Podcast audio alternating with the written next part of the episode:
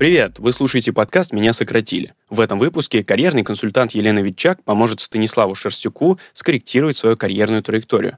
После университета Станислав продвигался по карьерной лестнице от механика до торгового представителя в крупной немецкой компании. Компания производила тракторы и комбайны, а Станислав развивал и адаптировал их под требования и законы российского рынка. Спустя время Станислав женился и переехал в Вену. Тогда он не знал языка, поэтому продолжил работать на российский рынок. Но из-за пандемии его сократили. Границы закрыли, а путешествия запретили. Сфера сельского хозяйства в Восточной Европе консервативна, поэтому найти новую работу иностранцу здесь труднее. Сейчас у Станислава три варианта. Найти работу, связанную с Восточной Европой, чтобы применить свои навыки и языки, открыть свое дело или освоить смежную специальность в Австрии и, отталкиваясь от новых навыков и связей, искать новую работу. Что из этого выберет Станислав и какой путь у него получится, узнаете в этом выпуске.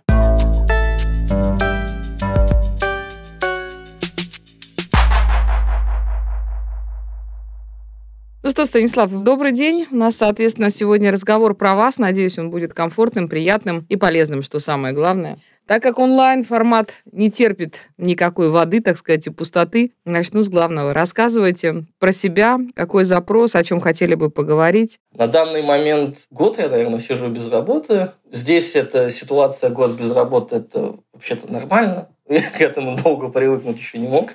В России, в Москве, я не знаю, максимум месяца три без работы, я, насколько я помню, всю свою там, карьеру. Потому что дальше уже как-то сложновато в целом. А здесь оно не сложно, еще какие-то пособия тебе выплачивают. В принципе, с голоду ты не умрешь жить невозможно, а умереть дорого. Как бы так я описал ситуацию в целом. Ну, если у тебя есть жена, и она работает, то, в принципе, выживать можно.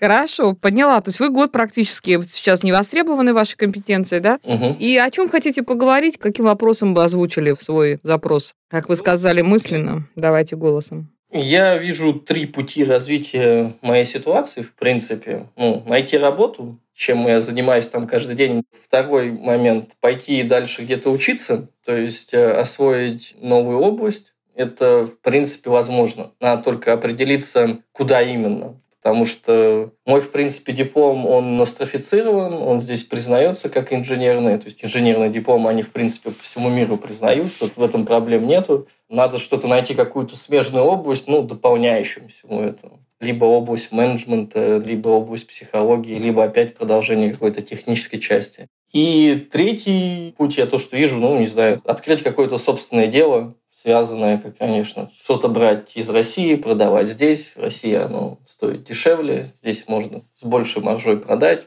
Ну, пока как бы шел продукта как такового не нашел. Там есть пару позиций, которые обсудил там со своими бывшими друзьями, коллегами кто-то предложил грибами заниматься. Но это такой ритейл, который мне не очень близок. У меня нету там компетенции по коммуникациям, они есть, а как это все происходит, то есть как эти работают э, ритейлы. Потом один из знакомых мне предложил, ну тоже бывший коллега, он производит пункты мойки колес, то есть здесь наладить э, их продажу и как дальше. Ну, то есть идеи, они как бы есть, но в процессе подсчета на это надо будет рискнуть, вложить свои средства и ждать вот когда же все-таки жар птицы тебе свое перышко даст, да, то есть не зная рынок на 100%, ну, тех же самых грибов или вот этих пунктов моих колес, очень сложно оценивать, насколько риск высок или низок.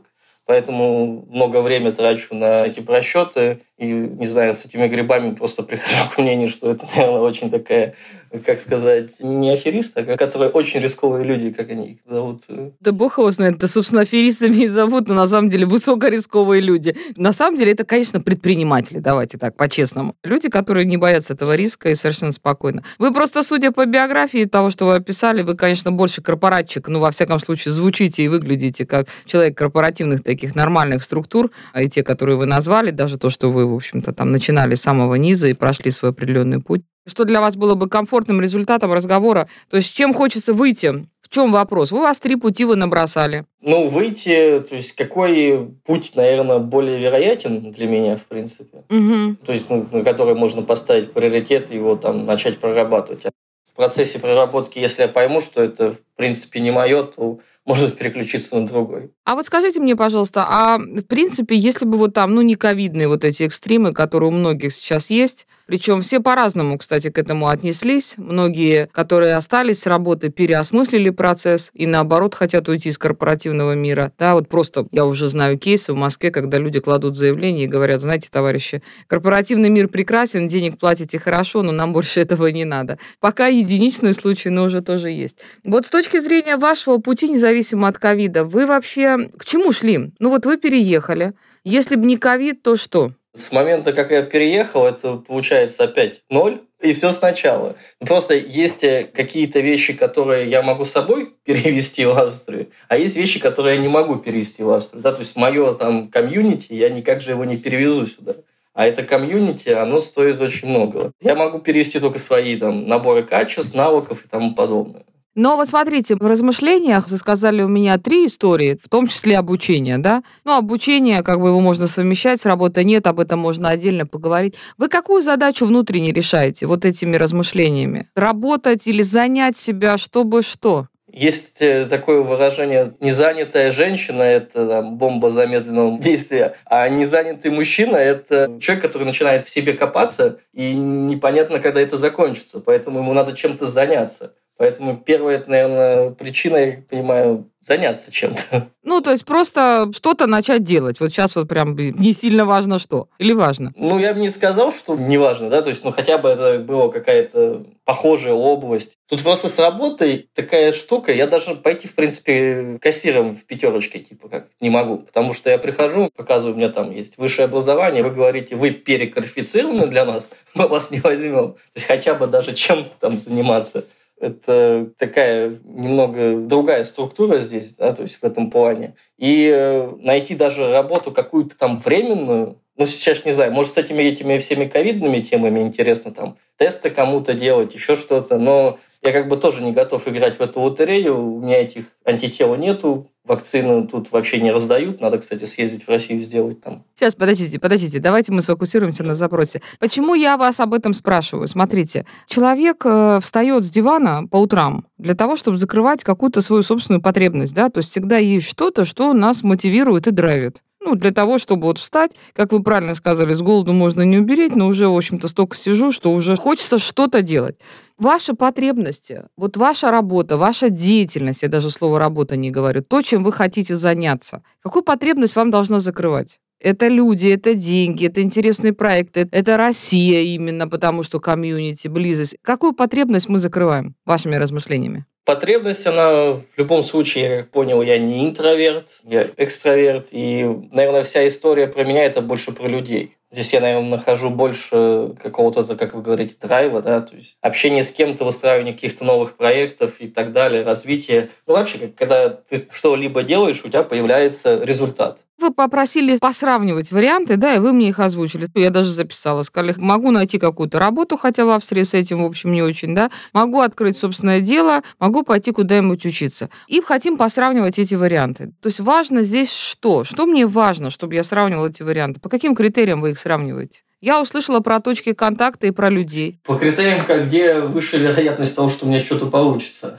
Ага, ну в этой логике пошел и учишься, заплатил денег, как там может что-то не получиться? Нет, дело в том, что, например, если с учебой, да, то я выпадаю на три года из чего-то. Это если вы берете менеджерскую большую учебу. А если вы берете там стандартные программы, собственно, западных школ, которые есть в формате открытые программы, это где можно там от трех месяцев до года вполне себе получить э, какую-то историю, нетворк, людей, контакт. Это другая история. Три года, это что за программа три года-то? Ну, обычная бакалаврская программа. Мне, в принципе, можно делать и мастерскую программу, она в течение двух лет. Вы рассматриваете обучение как какое обучение? Не как бизнес-образование, в котором есть разные-разные форматы? Как вы смотрите на обучение? Ну, здесь э, с обучением, ну, что такое бизнес-формат? Вот эти MBA, ну, Смотрю, это очень дорого и не всегда эффективно. Ну и на самом деле уже не очень нужно, потому что на MBA уже невозможно практически денег заработать. Там идет своя драматургия в этих программах. Да, соглашусь. А еще тогда на что? Честно говоря, я вот посмотрел по менеджменту. Здесь вот этот менеджмент, он везде учит ему этого менеджменту. Любой университет, куда не сунется, есть менеджмент.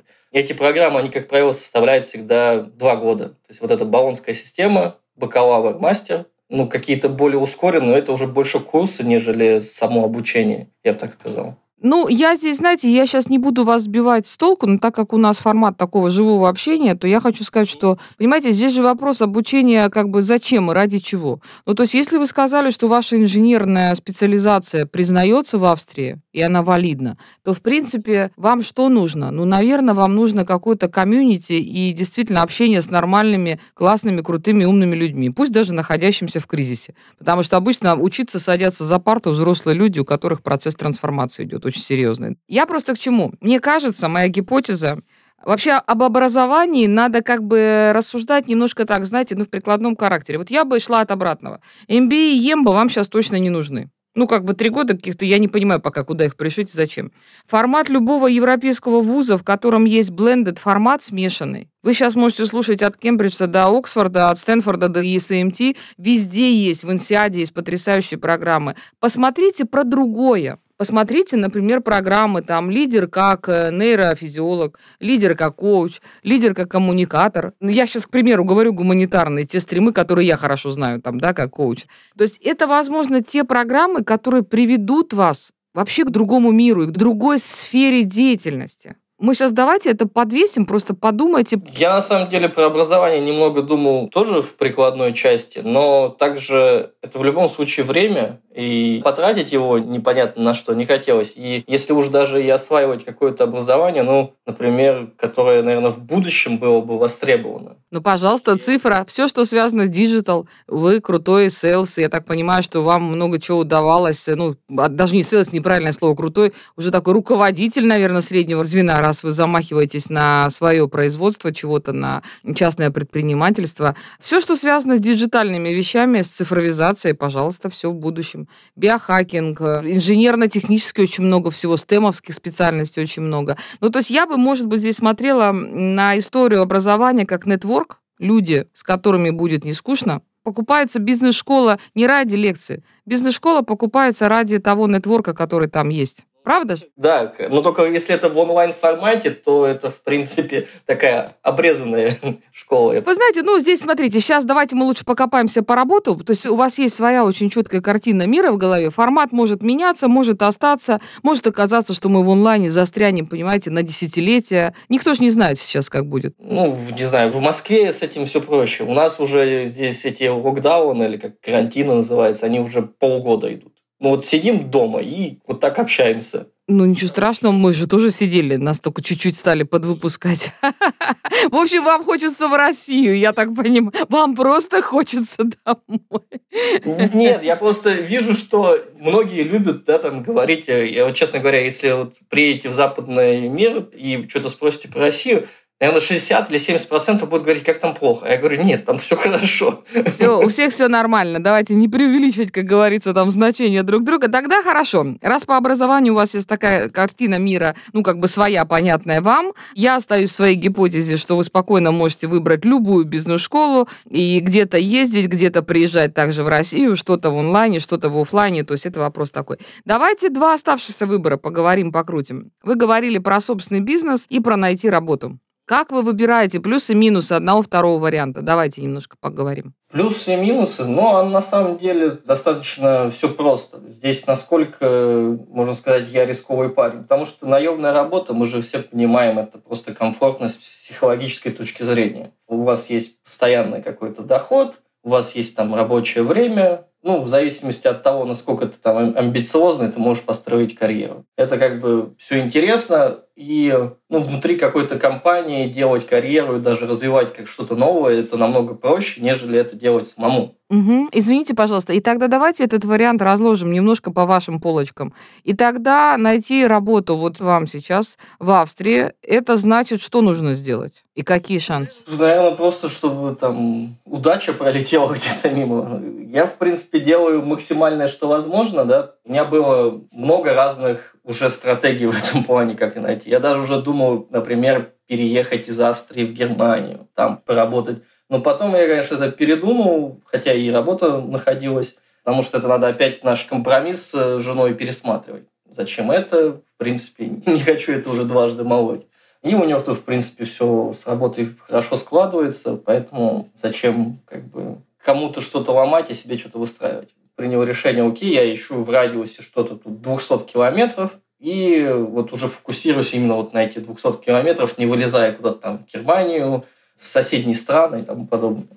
И здесь, на самом деле, круг компаний, он ограничен. Это связано еще там отчасти с историей, да, текущей ситуации. Все производственные какие-то компании, которые что-то, какой-то продукт производят, машины или еще что-то, они все базируются на Западе Австрии. Станислав, а можно спрошу, чтобы сфокусировать, вот если это, допустим, в том радиусе, о котором вы сказали, компании, которые есть, то вы там чем хотите заниматься? То чем вы могли бы, вы сказали, где удача пролетит, или что бы вы хотели, или чем вы могли бы? Давайте вот так я сфокусирую. В принципе, на что способен, на что у меня уже есть опыт. Это все связанное с развитием продукта. Я знаю, как создавать продукт, развивать продукт. Это маркетинг, да, отчасти, и отчасти это техническая сторона вопроса. Второе – это развитие какой-то либо дистрибьюторской структуры. В этом у меня тоже есть э, опыт. И, в принципе, вот эти направления, в основе их лежит одинаковая структура, да, то есть мне эта структура известна. Есть нюансы, которые принадлежат там, определенным странам, но это те нюансы, которые очень легко изучить и понять, как это дальше развивать.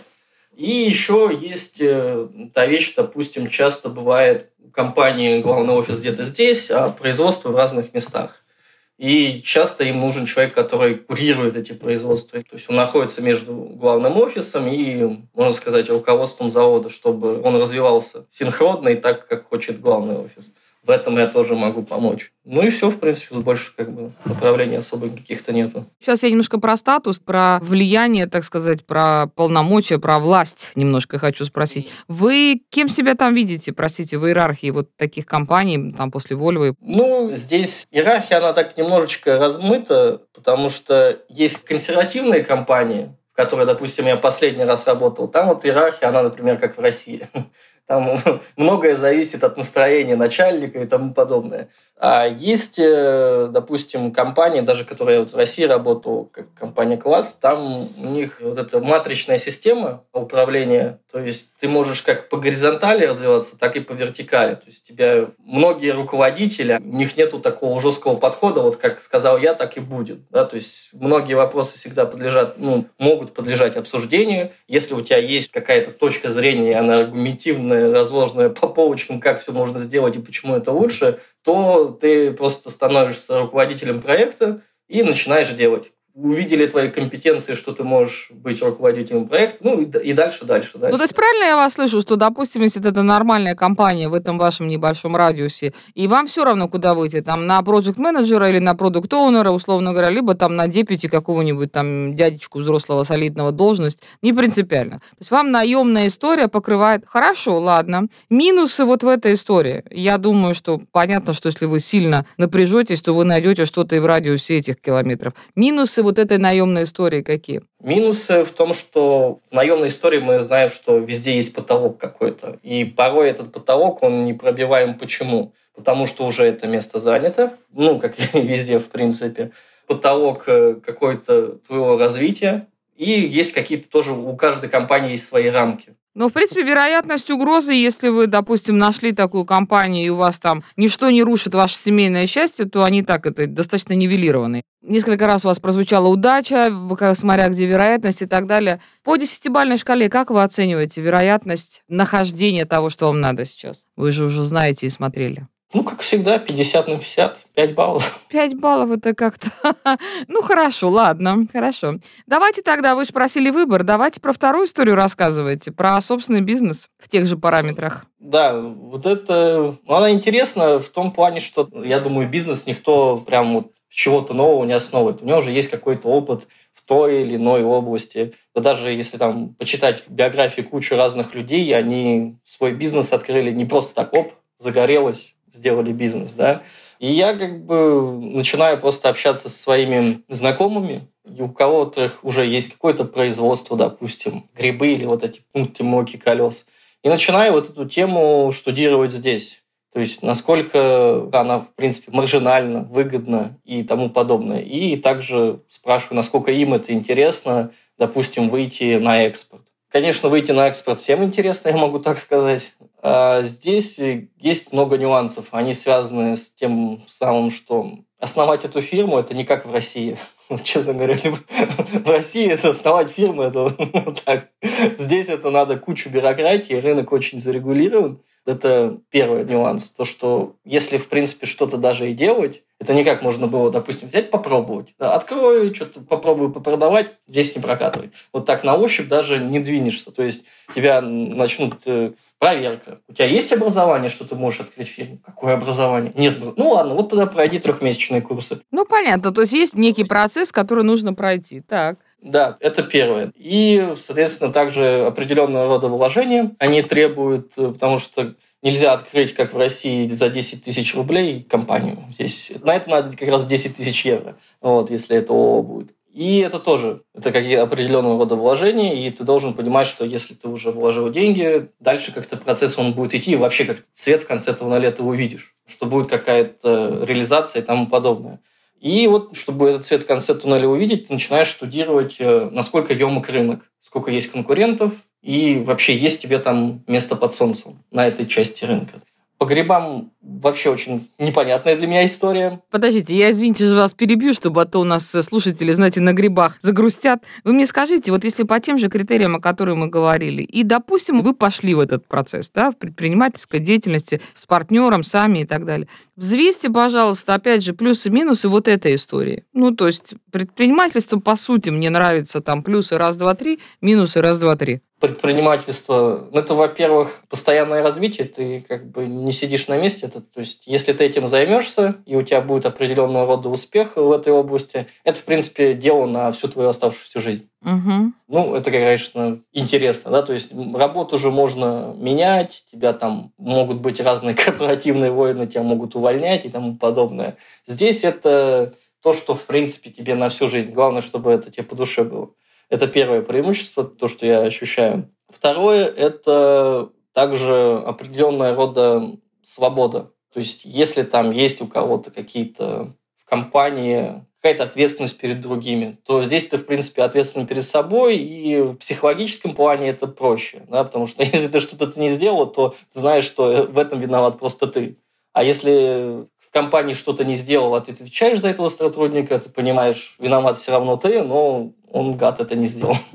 И вот эту команду, которую ты образуешь, то ты ее образуешь самостоятельно. И во многих корпоративных историях ты приходишь, и команда уже есть, и тебе надо с ней работать. Ты можешь, конечно, какую-то часть разогнать, но это все в зависимости от того, какой тебе карбланш дадут.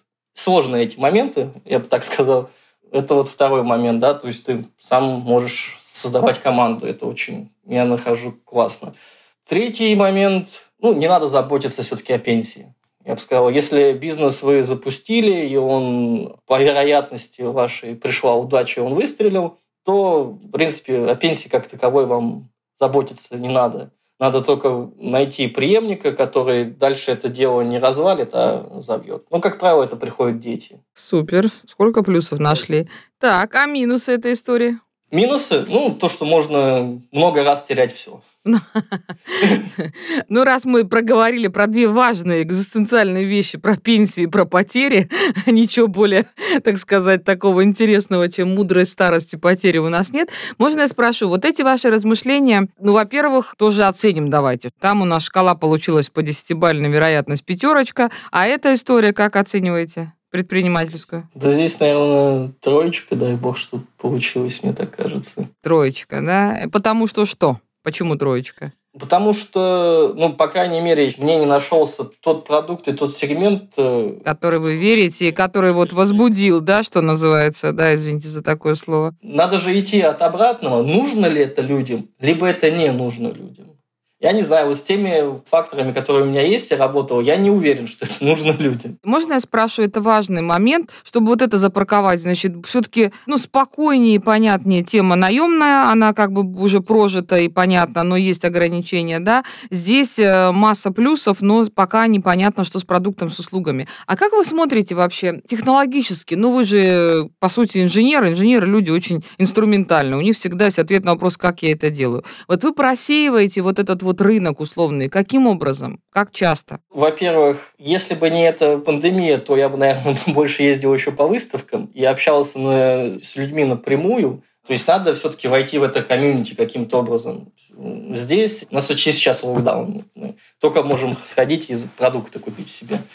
Это усложняется, да, то есть я беру больше информации из э, интернета, беру какую-то статистику, есть разного рода статистики, то есть потребление, рост числа людей, если это мы берем пищевую промышленность. Если мы берем э, строительную, то тут надо смотреть, э, насколько много вот проектов, подходящих именно под твой продукт, как это растет. Ну, то есть вы прям копаете технологически, да, и занимаетесь этим? Да, ну, не хватает вот этой инсайдерской информации, которой я вот мог бы, допустим, было тут окно, как раз в Рождество, можно было походить по людям. Я вот походил по рынкам и просто спрашивал про эти грибы. И оказывается, что вот этот розничный бизнес, ну, я настолько от него далек, что я многих вот этих вещей не понимал, и это все, оно получается из живого общения. Это интернет тебе не скажет. Потому что в интернете это еще столько информации, надо ее тоже уметь фильтровать. А здесь уже по реакции людей, по его мимике, ты понимаешь, он привирает, он приукрашает. То, что мы потеряли социальную нашу активность, это, конечно, очевидно, очень тяжело бьет по психике. Но я должна вам сказать, когда вы заговорили про предпринимательство, у вас глаз загорелся это, в общем, поживее, чем когда вы рассказывали историю корпоративного мира, хотя, в общем, она вам просто более понятна. Глаз загорелся. Что говорит, простите меня за этот вопрос, вторая половина? Вы вообще как это обсуждаете? То, что мне нужно по-любому работать, или там, я не знаю, знаю. Станислав, встань с дивана и уже делай хоть что-нибудь, простите мне эти вопросы. Что происходит вот в этой серьезной социальной такой семейной истории? Здесь как раз в этом все и непонятно. То есть, когда мне что-то непонятно, я стою на месте вот, и начинаю вот это в голове все прокручивать. То есть не тот человек, который, о, дай-ка я попробую. Ничего-то не получится, сломаю. Это у меня вот было в детстве. Меня за это ругали, я разберу там часы, еще что-то. И, видать, у меня нет уже вот этой привычки, когда я что-то не знаю. То есть тему любопытства затоптали, да? Это, знаете, любопытство, да, черта, которая ведет к инновациям и так далее. Ну, то есть вас не принуждают, не заставляют, не, дай бог, не упрекают. То есть вы, в принципе, в этом формате можете вот сидеть еще выбирать достаточно долго, да? Ну, слава богу, с женой взаимопонимание. Она еще педагог по образованию, поэтому здесь мне больше повезло.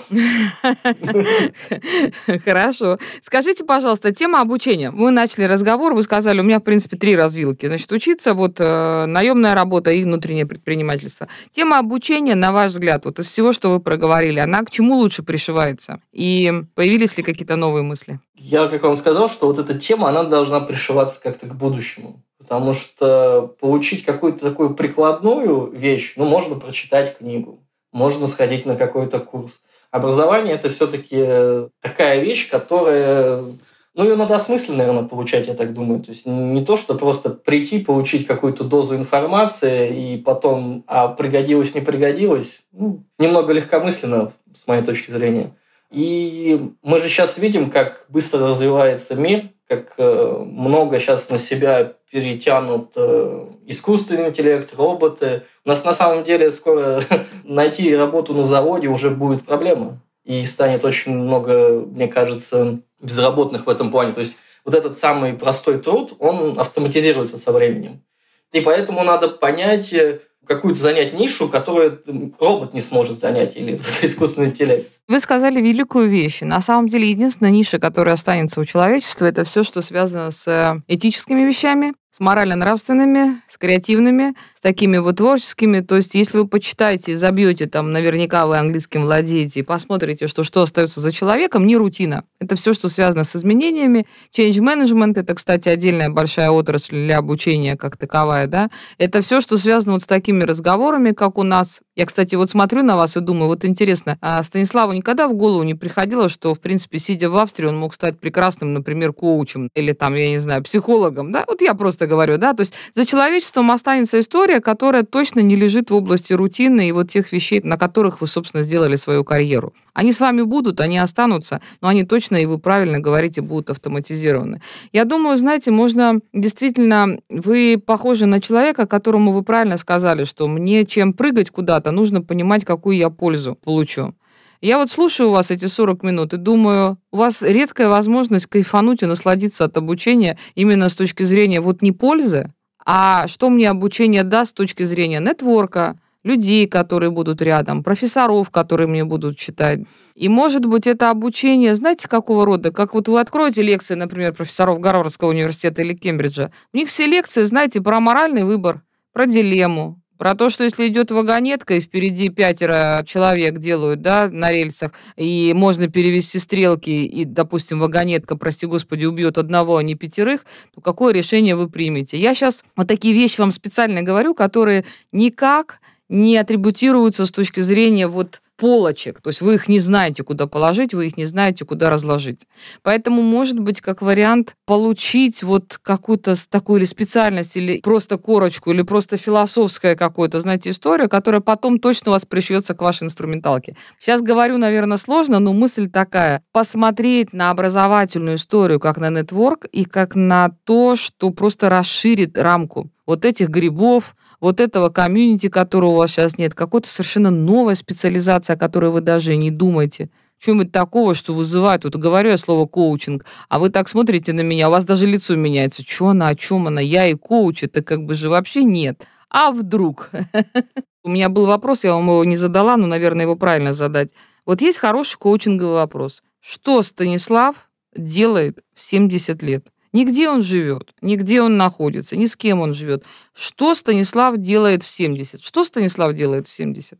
Я помню, в университете у нас был предмет философия успеха, и вот как раз там был точно такие же вопросы, там, что ты будешь делать столько-то, столько-то лет. Пока, в принципе, все совпадает, но в 50 я должен был стать губернатором.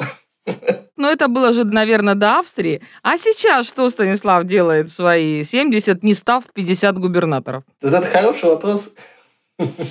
Потому что, когда ты начинаешь уже опять что-то с нуля, не так быстро формируется видение, а же все-таки вот на пенсии, да? Пока, не знаю, у меня есть э, два представления. Я покупаю машину, дом на колесах. Да. Э, вот, и езжу, в общем, ну, можно так сказать, типа кругосветки. В радиусе 200 километров, простите меня. Мне мы не, не, не, это, это, это пенсия. Это уже там можно за 200 километров. Хорошо. И еще есть одна там вещь. Запускаю мастерскую по реставрации старых машин. И это как раз такая отдушина на пенсии. На это можно зарабатывать, на реставрации старых машин? Очень хорошо можно зарабатывать. То есть это может быть прямо-таки предпринимательская тема в том числе, да? Но она в любом случае будет предпринимательская, потому что восстановить какой-то автомобиль – это очень долго по времени, а потом, в принципе, жди, пока коллекционеры разбегутся и будут на аукционах его разрывать. Так и начните сейчас. Зачем вам грибы-то? не знаю. Это мне казалось, что это вот это такое мое как раз вот для 70, то, что вы сказали, да? Ну, вы знаете, я вам должна сказать, смотрите, давайте я вас успокою. Вам же нужна аргументированная, так сказать, э, поддержка. Вот я спросила про 70 с учетом того, что сделал ковид и что сделала коронавирусная инфекция. По сути, если абстрагироваться и не смотреть в теорию заговора, то, по сути, ковид удесятерил все тренды и все ускорил. Вот мы там подступались к удаленочке, да? Бабах, умноженное на 100 и получили удаленку.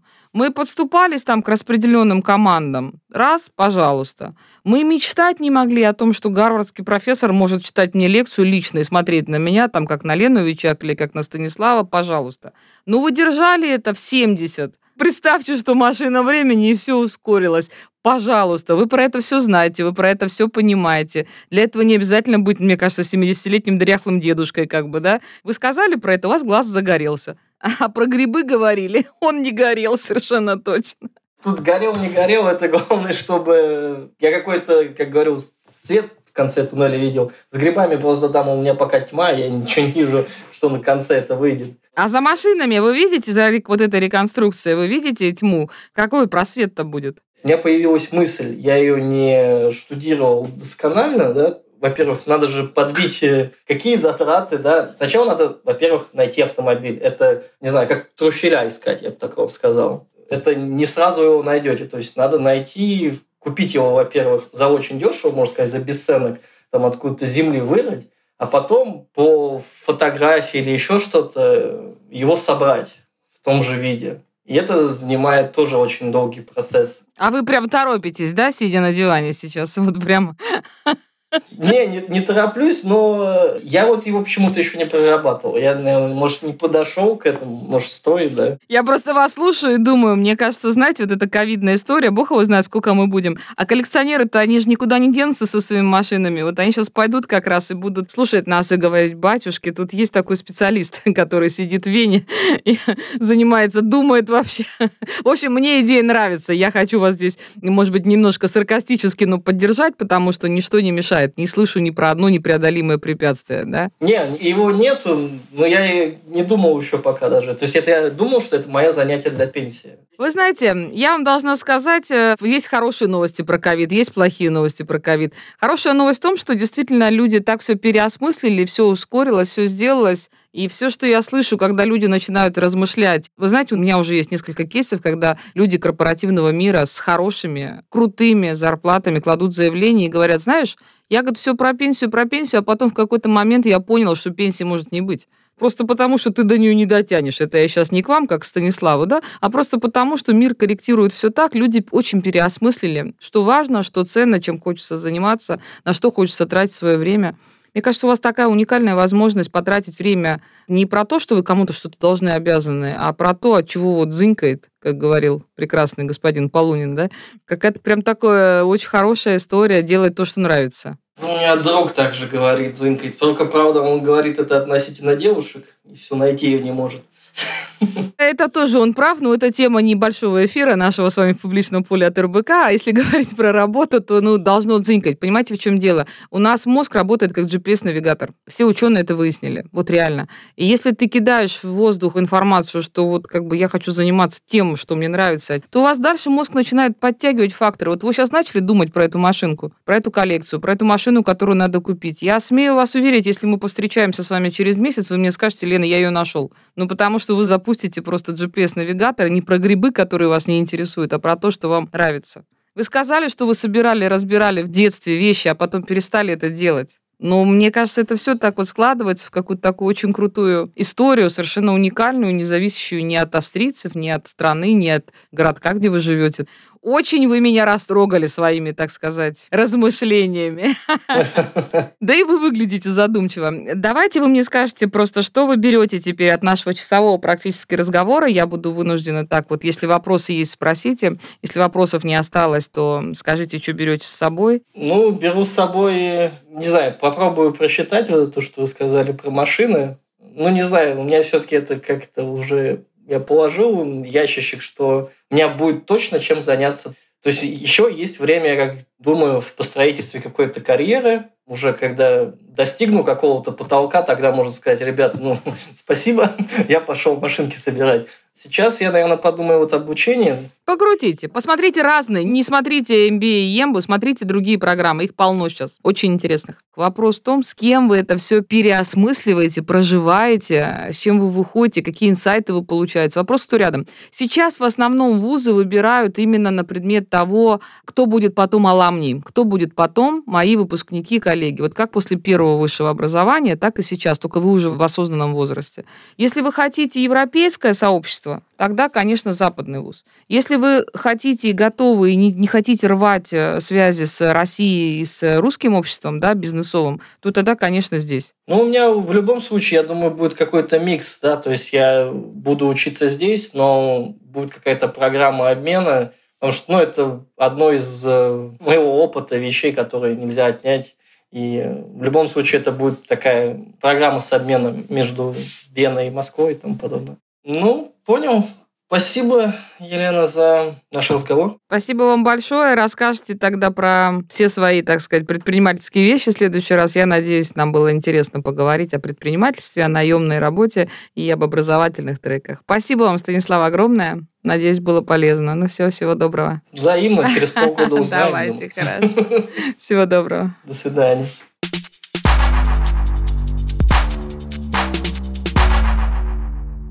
Вы слушали подкаст «Меня сократили» от РБК Тренды. Чтобы не пропускать новые эпизоды, подписывайтесь на подкаст, слушайте его в Apple подкастах, CastBox, Яндекс.Музыке, ВКонтакте и в любом другом приложении, где вы слушаете подкасты. Ставьте оценки и присылайте свои вопросы на почту в описании. Мы передадим их экспертам, а ответы прозвучат в будущих эпизодах. Меня зовут Андрей Абрамов, и пока-пока.